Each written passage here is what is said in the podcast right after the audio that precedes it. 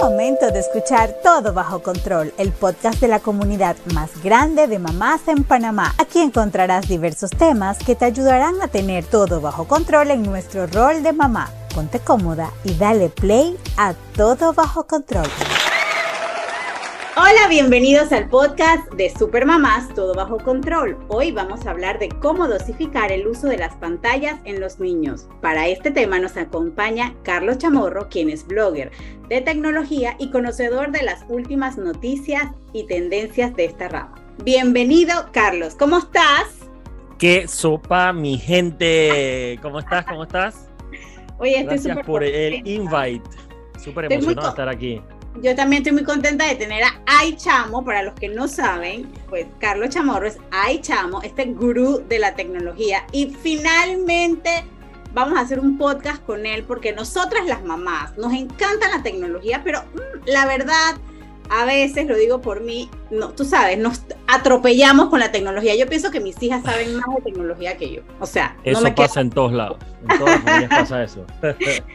Entonces, bueno, nosotros hicimos una encuesta con nuestras mamás y sabes que esta es una de sus preocupaciones, de cómo hacemos para dosificar eh, ese uso de tecnología de pantallas en los niños. Entonces, vamos a empezar en materia de una vez. Y la primera pregunta que yo te quiero hacer es, ¿qué tienen que tener esos dispositivos que, que usamos en la casa para poder verificar que son confiables para los niños? Bueno, eso es una, es una pregunta bastante con mucha profundidad.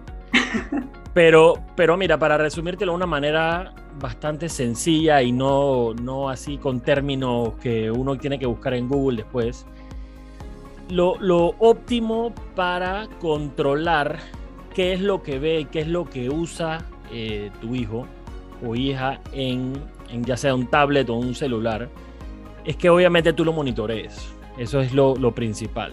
Eh, y, cuando te digo monitores, no es que se lo quites y le digas, dame acá que te voy a fiscalizar y quiero ver, no. El, el approach o la manera en que yo lo hago, por ejemplo, es que yo me siento con mis hijos eh, y, les digo, hey, juguemos, veamos que compárteme, déjame jugar yo. Entonces le pido su iPad prestado porque es, al, al final del día son, eso pasa a ser como propiedad de ellos, ¿no? Entonces cuando uno se lo quita, como que no se sienten, no se sienten del todo cómodos. Entonces uno entra por la parte de yo quiero jugar contigo, incluyeme, quiero, quiero estar ahí. Eh, y, de esa manera puedes supervisar un poquito qué es lo que tiene, porque, porque hoy en día buscan la manera de hacerlo, aunque tengas los controles parentales y tengas los mejores, buscan la manera de hacerlo. Y después te cuento una anécdota que a mí me pasó y me sorprendió cómo, cómo él le, encontró como, el, como el, la, la vuelta a la cosa. Pero siempre, siempre tratar de buscar, la mayoría de los apps siempre tienen una versión para niños. Eh, por ejemplo, el mejor ejemplo que te puedo dar es YouTube. YouTube tiene obviamente la versión libre y tiene una versión para niños que ellos filtran el contenido que hay. Eh, y, te, puedo decir, tal, no es perfecta, pero, pero por lo menos el 90-95% del contenido que encuentres es, es targeteado a niños. Y yo tengo un niño de 6 y uno de 2 y ambos usan YouTube Kids y ambos tienen contenido ahí para ellos, o sea que, que funciona, te diría que es como hasta los 8 todavía ahí y ya después de los 8 pues se complica un poquito más la cosa. Pero, pero lo mejor es monitorear y hay apps hoy en día que te dejan controlar la cantidad de, de, internet que usan, que eso también pues eh, te, te, ayuda a controlar pues la, la, el, uso de pantalla. ¿no? Pero lo mejor que puedes hacer es entrar y ver qué es lo que tienen y hoy en día, eh, por ejemplo, yo, en, mi casa, en mi casa nosotros tenemos iPads.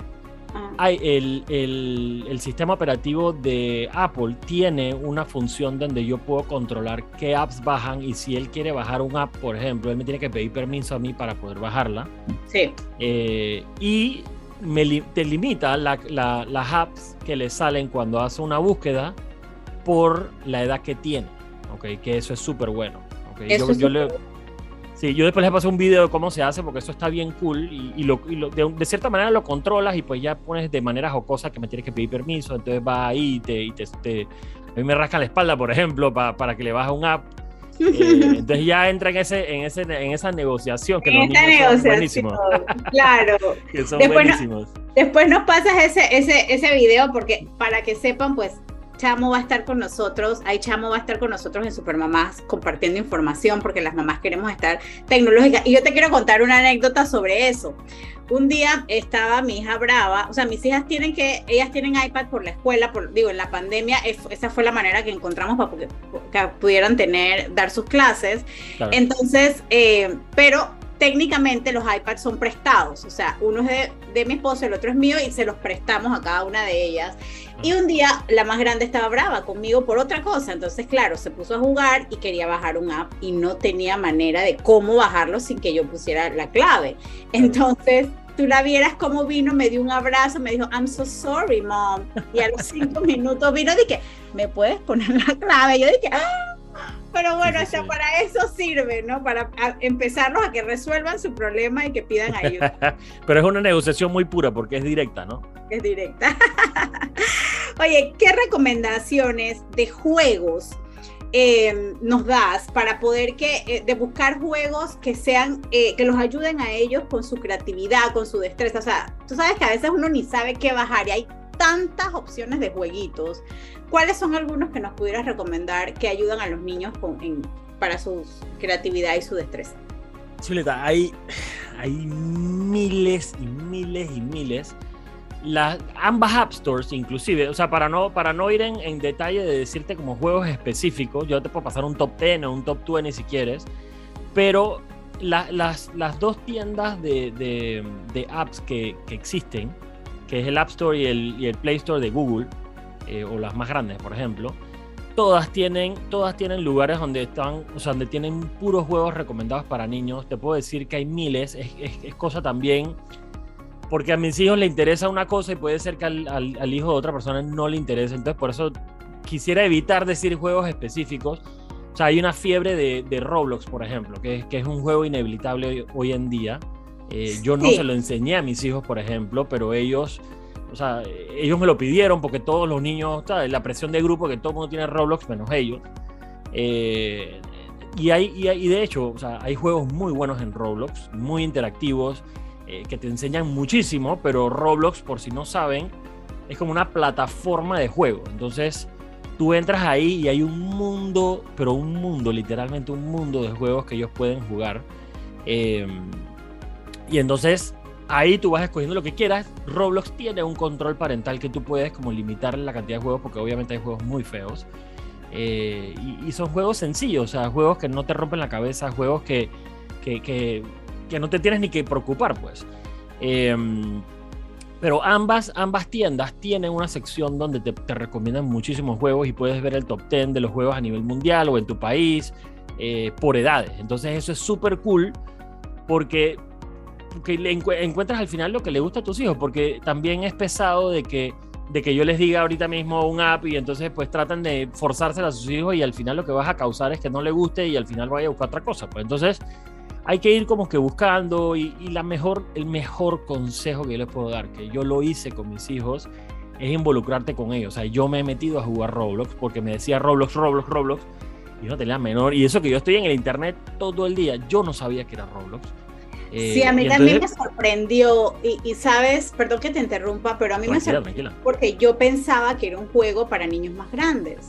Entonces yo tengo una sobrina. Bueno, hay de todo, ojo, hay de todo. Sí, pero claro, en mi cabeza nunca pensé que mi hija de 5 años me iba a hablar de Roblox. Entonces mi sobrina, que tiene 10 años, ya obviamente ella sí está con los amiguitos y juegan entre ellos.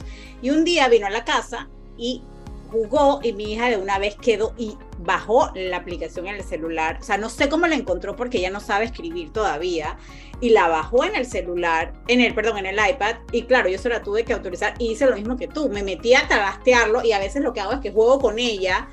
como para poder, tú sabes, estar adentro. Porque a veces el problema del juego no solamente es lo que pasa en el juego, sino cómo ellos reaccionan a esas situaciones.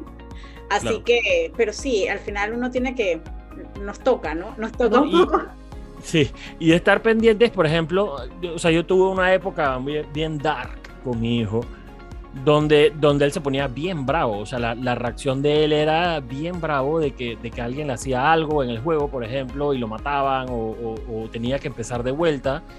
O sea, y se ponía, cuando te digo que se ponía bien bravo, es que se ponía, o sea, empezaba a gritar y a veces hasta llorar. Entonces, uno tiene que estar pendiente de esos momentos, porque, porque o sea, como te dije antes, o sea, tú le puedes bajar tus juegos a, tus hijos en el iPad y, tenerlos limitados y todo, pero si no le interesan, él va a buscar qué hacer, o sea, va a buscar qué hacer. Entonces, lo mejor es que ellos dejen, o sea, como que vayan encontrando ellos su camino y estar tú pendiente de qué es lo que juegan y qué no. Y entonces yo cuando escuchaba estos gritos, por ejemplo, yo lo que hacía es de una vez me paraba y me, y me fijaba en qué estaba haciendo, qué estaba jugando entonces de ahí pues conversabas un poquito con él y entonces inclusive si ahí le decía, o sea, si yo te escucho haciendo esto de vuelta, te borro ese juego porque no, no, no, no, es, no es sano pues. Entonces ya hablas con él también, porque uno, o sea, ellos entienden más de lo que uno piensa, la verdad. Sí, sí, sí, sí, total, 100%. Pero hay que estar pendiente, o sea, hay que involucrarse y hay, y hay que sentarse a jugar, o sea, así como tú hiciste, hay que sentarse a jugar y hay que sentarse a aprender y aunque no sepas, pues ver, hey, métete a ver videitos en YouTube sobre el juego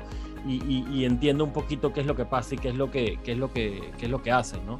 Claro. Eh, y, manejar esas emociones, porque, o sea, están, están conociendo muchas emociones a esas edades, ¿no? Sí, lo que no podemos hacer es negar la llegada de la tecnología a nuestros hijos de esa manera y lo que tenemos que hacer es montarnos en esa ola de papá tecnológicos. Así es. Eh, no una pregunta, eh, y esto, o sea, hay veces que, pues, a lo mejor niños un poco más grandes ya hacen búsquedas en, en, Google de, de, algunos sitios. Eh, ¿Cómo podemos saber nosotros que una web es confiable para nuestro hijo? O sea, ¿hay alguna, alguna característica que puede tener un, sitio web que nosotros podamos decir, mm, aquí no, no sé, no me gusta, no, o sea, ¿cómo lo puedo definir? ¿O es simplemente buscar referencias? ¿Qué hago como mamá si, si me meto a ver y que mi hijo ha estado buscando algunos sitios? ¿Cómo sé que es un sitio seguro para ellos? Duro, ¿no? Complicado. O sea, es bien complicado. Mira, y, tal vez no es con, no es con mis, mis hijos, pero te, te, he hecho una anécdota con mi mamá, de que mi mamá, por ejemplo, hay veces llega y me, me, me, cuenta algo, entonces y le pregunté, le pregunto, digo, oye, ¿dónde viste eso? Y me dice, no, lo vi en una página web. Entonces, también ellos que vivieron sin internet pues mucho tiempo de sus vidas y ahora se, se están empapando o quieren formar parte de, de, de, esta, de esta era de tecnología, internet y todo, entonces hay que explicarles y, enseñarles, y esto funciona con, con, ambos, o sea, con ambos extremos de, edades, pues, que yo literalmente hoy puedo entrar al internet y hacer una página de lo que yo quiera, lo que se me ocurra, ya sea negativa o positiva o mentira o verdad, y la ponga en el internet y es, y es posible que todo el mundo la accese. Pues, claro. O sea, está ahí y, si alguien la logra encontrar y yo pues pago en Google y pago aquí, pago allá y logro que pues suba en el ranking de Google para que la encuentres más fácil lo que sea que estés buscando. Es un tema, es un tema de que yo estoy, tú sabes, estoy desviando información hacia donde yo quiera por, por, por, por el pool que tengo o por lo que yo quiera pagar, lo que yo quiera hacer en Google. Pues entonces, es súper complicado en Internet porque el acceso está abierto, hay controles parentales, pero de vuelta te digo, o sea, hay maneras de bypassear eso. Eh, y, te voy a decir, o sea, te voy a decir ya cómo mi hijo lo hizo, por ejemplo. Y yo tengo controles parentales por todos lados en el iPad y aún así él encuentra maneras de hacerlo. Mi hijo todavía no sabe escribir en el iPad, o sea, sabe escribir a mano, pero todavía le cuesta reconocer las letras en el iPad, por ejemplo. Entonces, ¿qué encontró él? un botón donde yo le puedo dictar cosas al iPad y el iPad me las escribe.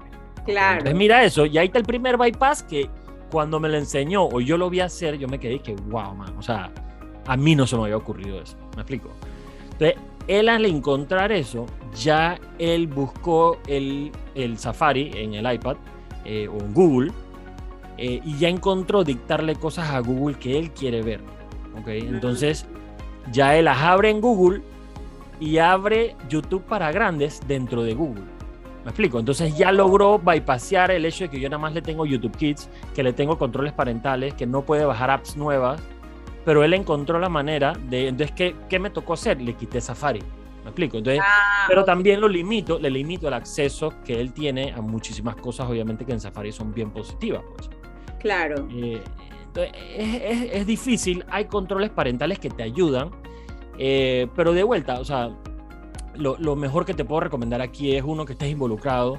Eh, tú puedes buscar el historial de, búsquedas en las computadoras de tus hijos, por ejemplo. O sea, cuando no las estén usando ellos, estén en la escuela, simplemente una vez a la semana date una mirada para ver qué está buscando.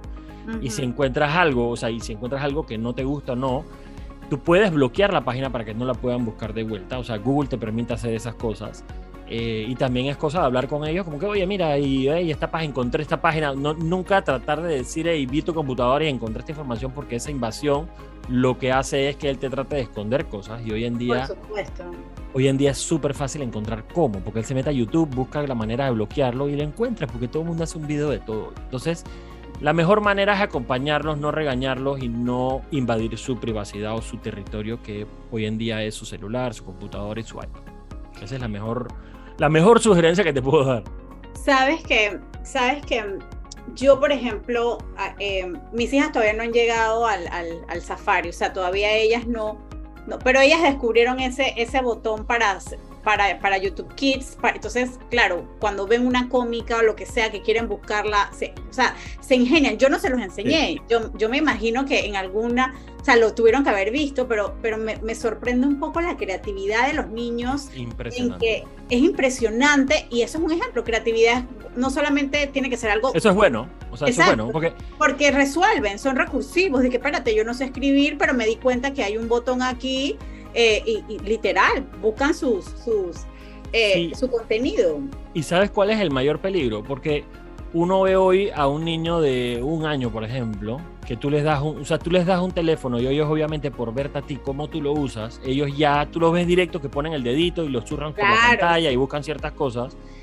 Y no es necesario, ojo, y, y, lo que voy a sonar puede sonar feo, pero no, no, es lo que, no es lo que trato de decir, es que no es porque tu niño sea un genio tecnológico y porque ahora vienen con un chip, no, es porque las compañías que hacen este software invierten miles, miles de millones de dólares en User Interface, que es la interfaz de usuario, para hacerla así de sencilla de que un bebé de un año pueda entenderla. Obviamente nacen con otro chip, yo estoy totalmente de acuerdo con eso porque lo entienden muy fácil y se les hace muy sencillo, pero también la interfaz de usuario de un Safari o de, o de un Google o de, o de la misma, o sea, del mismo celular, iPad, computadora, son tan sencillas y tan básicas que, que, son intuitivas, pues, o sea, las aprendes a usar muy rápido em, y más cuando son chiquitos porque están, están en la etapa de absorber toda la cantidad de información que pueden. Pues, entonces también eso aporta mucho de que encuentren maneras de, tú sabes, bypassear los, los controles parentales.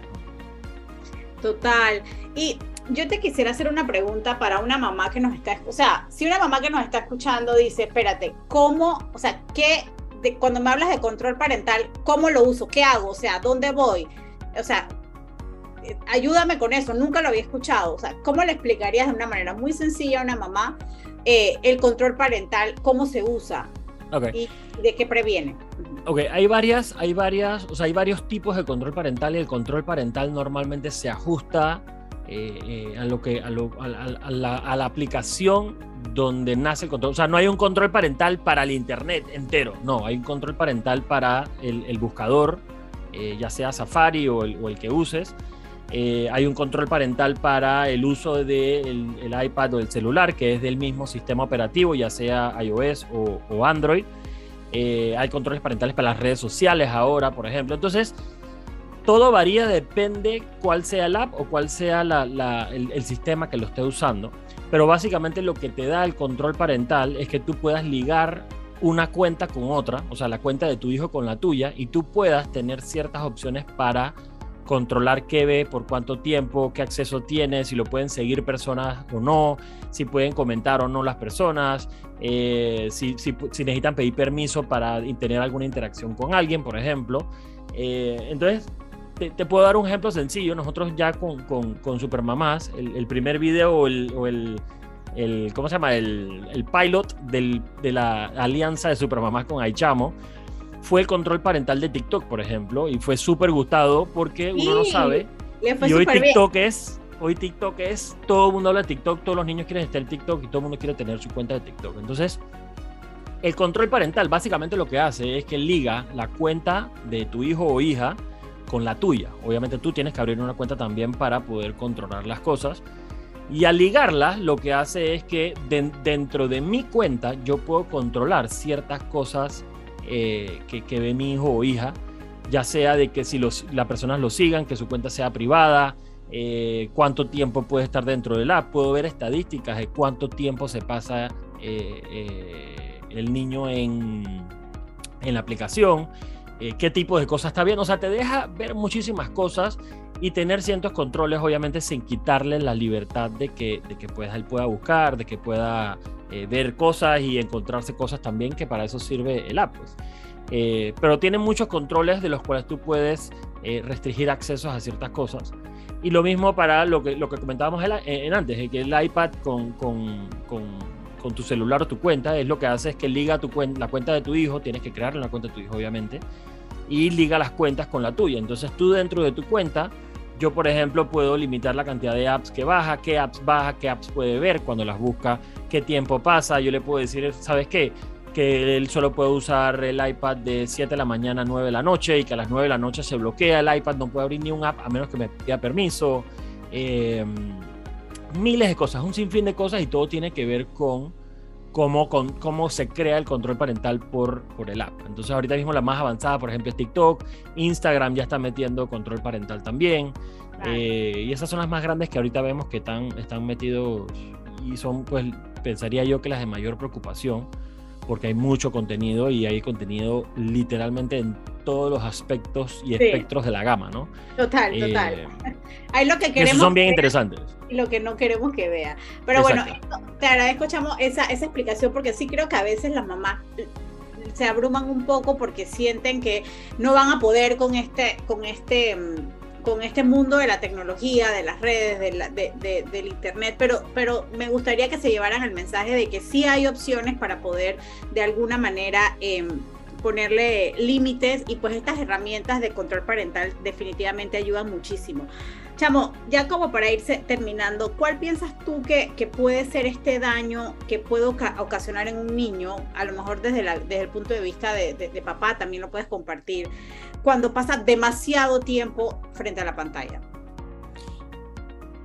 Eh, mira, los, o sea, los problemas más grandes que te puedas confrontar obviamente es porque, porque el contenido, o sea, el contenido que hay es adictivo. O sea, y, y te lo puede decir cualquier persona hoy que vea TikTok. O sea, tú entras a TikTok, dices que voy a ver cinco minutos ahí que tengo libre, pasan dos horas y dices, wow, o sea, ¿qué pasó? ¿Dónde estoy? Me explico, o sea, el contenido es súper adictivo y obviamente con el tema de los algoritmos y todas estas pifias que, que, tienen todas estas aplicaciones y que la cantidad de data que tienen, tú sabes, donde, donde, tú donde ellos ven que te empieza a gustar algo, te empiezan a enseñar más de ese algo. Entonces uno se va y se va y se va y se mete en un hoyo negro y, y simplemente sales cuando alguien te interrumpe o cuando te cansas o te duele, o sea, te duele la espalda ya estar sentado. Entonces, lo mismo, exactamente lo mismo pasa con los niños. Los algoritmos son bien inteligentes eh, y, determinan y te pueden averiguar miles de cosas sobre, sobre tu, tu, gusto y tu, tus intereses del contenido. Eh, y, y, lo que puede volverse es un vicio. Pues, o sea, hay gente que está enviciada con las redes sociales, hay gente que está enviciada con ver videos, contenido, etcétera. Y, pensaría yo que ese es el mayor problema, o sea, limitar a que tu hijo pues eh, salga, juegue y, se pierda muchas, o sea, muchas cosas que pasan bonitas en, esas edades. Y, te estoy hablando de la edad de mis hijos, por ejemplo, que es 6 y 2, eh, de, hacer, tú sabes, crear amigos nuevos, empezar un deporte nuevo, aprender a jugar algo, aprender algo, compartir con tu familia, con tus papás, eh, compartir con ellos mismos hermanos y simplemente tener pues eh, un break para jugar con juguetes y demás. Pues nosotros tuvimos una época eh, bien fea con, con, Carlos Ignacio, mi hijo, donde te contaban antes, se ponía a llorar, se ponía a gritar y, era un, o sea, un estrés horrible. Y llegó un momento donde hablamos con él, nos sentamos y le dijimos, hey, Iván, ¿sabes qué? O sea, eh, tienes que agarrar un break del iPad. ¿ok? Y hablamos y negociamos y fue, fue un tirijala ahí de dos, tres días. Sí, porque son como terroristas, ¿no?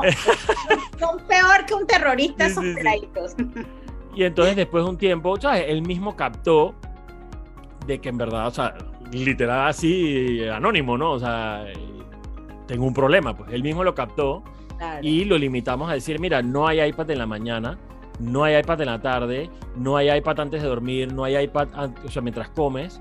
Y un momento donde era, y sabes qué, tienes, puedes ver iPad de 7 a 8 de la noche, por poner un ejemplo.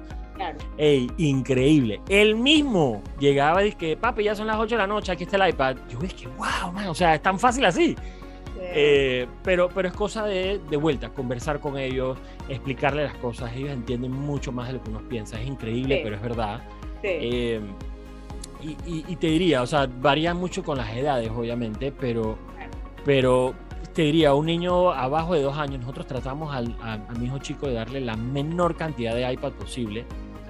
Y increíble, vimos una diferencia en el nivel de desarrollo del habla, etcétera, o sea, porque el iPad ayuda también, o sea, que tú sabes, tienes ese, ese tirijala de que es, es, es, un vicio, pero al mismo tiempo te ayuda. Te ayuda, claro. Y lo que recomiendan es, por ejemplo, un niño menor de dos años, una o dos horas máximo de pantalla, no necesariamente iPad, o sea, puede ser televisión, iPad, celular, lo que tú quieras, una o dos horas máximo, máximo, máximo.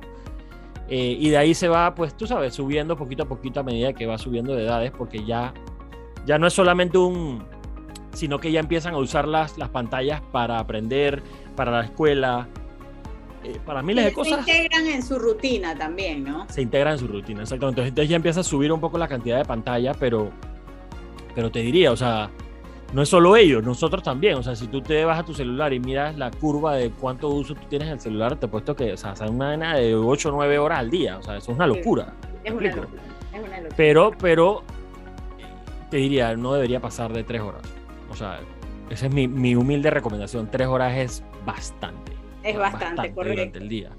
Pero hay que mantenerlos entretenidos, hay que hacer actividades, hay que jugar con ellos, hay que bajar, bajar las redes sociales, salirlos a caminar. O sea, hay que tenerle eventos porque si no, terminan siempre en la pantalla. Si no, terminan ahí. Tú sabes que tú mencionaste algo bien importante y es, o sea, tú consideras que hay áreas de la casa que deben ser libres de, de, pantallas, por ejemplo. Eh, claro, eh, por ejemplo, yo tengo, nosotros tuvimos un problema de que mi hijo se demoraba una hora y media comiendo, por ejemplo, y, no es porque come lento, sino porque es que tenía el iPad, entonces, eh, tú sabes, se guían ahí con el iPad y no comen, entonces, ¿sabes qué? El área de comer para, para no hay pantalla. Entonces, comen rapidito porque quieren a jugar iPad. Claro. No, y eh, también, ojo, debería funcionar para los adultos también. Te sientas a comer y sin pantalla, porque a veces los adultos también, somos pecadores. Somos pecadores. Y, y, y, yo comparto, yo siempre comparto en estos podcasts lo que me pasa. En estos días mi esposo vino a comer a la casa y yo también vine a comer y parece mentira. Nos sentamos a comer y cada uno estaba contestando correos, llamadas y al final yo dije, no puede ser, comimos y ni tan siquiera hablamos. Esto, y, y, ojo, eso lo, ven tus hijos. Entonces a veces tenemos que ser un poco conscientes de que, de que sí, por ejemplo, en la mesa no deberíamos poder permitir eso. No, y si tú ves, por ejemplo, nosotros hemos agarrado una rutina de bajar con mis hijos a la piscina. Eh, y entonces bajamos, ponte, dos horas. Entonces, los, los manes las dos horas están, corre para aquí, corre para allá, brinca, grita, llora, patalea, todo. Pero entonces cuando los cambiamos la ropa y todo eso, y nos quedamos como que tú sabes, nosotros mientras recogemos, entonces ya de una vez ese, ese lapsito de tiempo agarran el celular y se quedan ahí. Entonces, obviamente es bien cansón tenerlos activos todo el día pero entre mayor cantidad de actividades les pongas, menos pantallas ellos van a requerir o, querer, porque si están prendidos con algo, tienen la cabeza ocupada, no van a pedir iPad. Entonces, pero en el momento en que se montan el carro por un tráfico de una hora, se quedaron, o sea, ¿me entiendes? O pantalla o pantalla, pues no hay de otra. Sí, ahí no hay, ahí no hay mucha opción. sí, pero es positiva y negativa, o sea, como toda la vida. Yo creo que como todo hay que tener un balance. Oye, de verdad que, Chama, ha sido un súper placer tenerte aquí.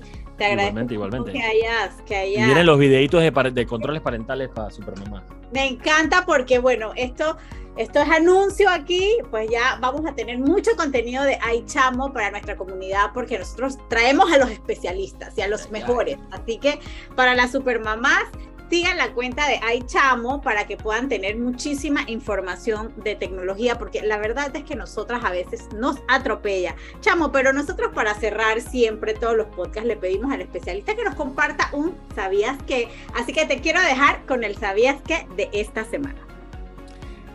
¿Sabías que niños entre 8 y 18 en un estudio a nivel mundial dicen que pasan alrededor de, escuchen, 7.5 horas frente a algún tipo de pantalla, ya sea televisión, iPad, computadora, el que tú quieras, pero 7.5 horas. Imagínense, pensando en que nosotros dormimos 8 horas más 7.5, o sea, la cantidad de tiempo que se nos va en pantallas es increíble. Por eso les decía, yo te diría máximo tres, hay que limitarlo, hay que involucrarse, hay que hacerle actividades. Eh, y nosotros hacíamos actividades cuando éramos niños porque no teníamos opción, o sea, no teníamos la opción de la pantalla, o teníamos televisión, por ejemplo, el contenido no era tan bueno en esos tiempos. Pero hoy en día tienen la opción. Entonces, si uno no le crea el hábito de tener actividades, de salir e ir al aire libre, no lo van a hacer solos porque, porque tienen la pantalla aquí en la casa. O sea, tienen la opción en la casa de quedarse encerrados y en un cuarto oscuro con una pantalla. Entonces, uno tiene que involucrarse y crearle actividades a sus hijos para bajar esas 7.5 horas que la verdad asustan. Sí, es demasiado. Wow, tremendo dato. Gracias Chamo. Y bueno, ¿dónde te pueden seguir las mamás que quieren saber más de tecnología?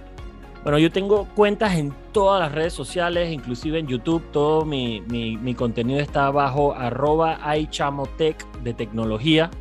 Eh, simplemente lo puedes buscar en cualquier red o, hasta en Google y lo encuentras. Tengo podcast, YouTube, eh, todas las redes sociales, todo lo que uno quiera y con mucho gusto cualquier ayuda que necesiten o cualquier videíto que necesiten para mejorar su entendimiento de la tecnología, con mucho gusto y a la hora.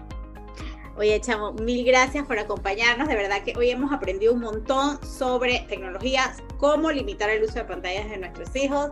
Y de verdad, pues ya no me queda más que despedirme de nuestra comunidad y les recuerdo a todas nuestras supermamás que pueden suscribirse en nuestra página web supermamáspanamá.com, donde tenemos contenido exclusivo para ustedes, donde pueden gozar de beneficios, eventos virtuales, talleres, charlas, newsletters y muchísima información y sorpresa es lo mejor, que es totalmente gratis. No olviden también seguirnos en nuestras redes sociales, Instagram y Facebook como supermamás.panamá.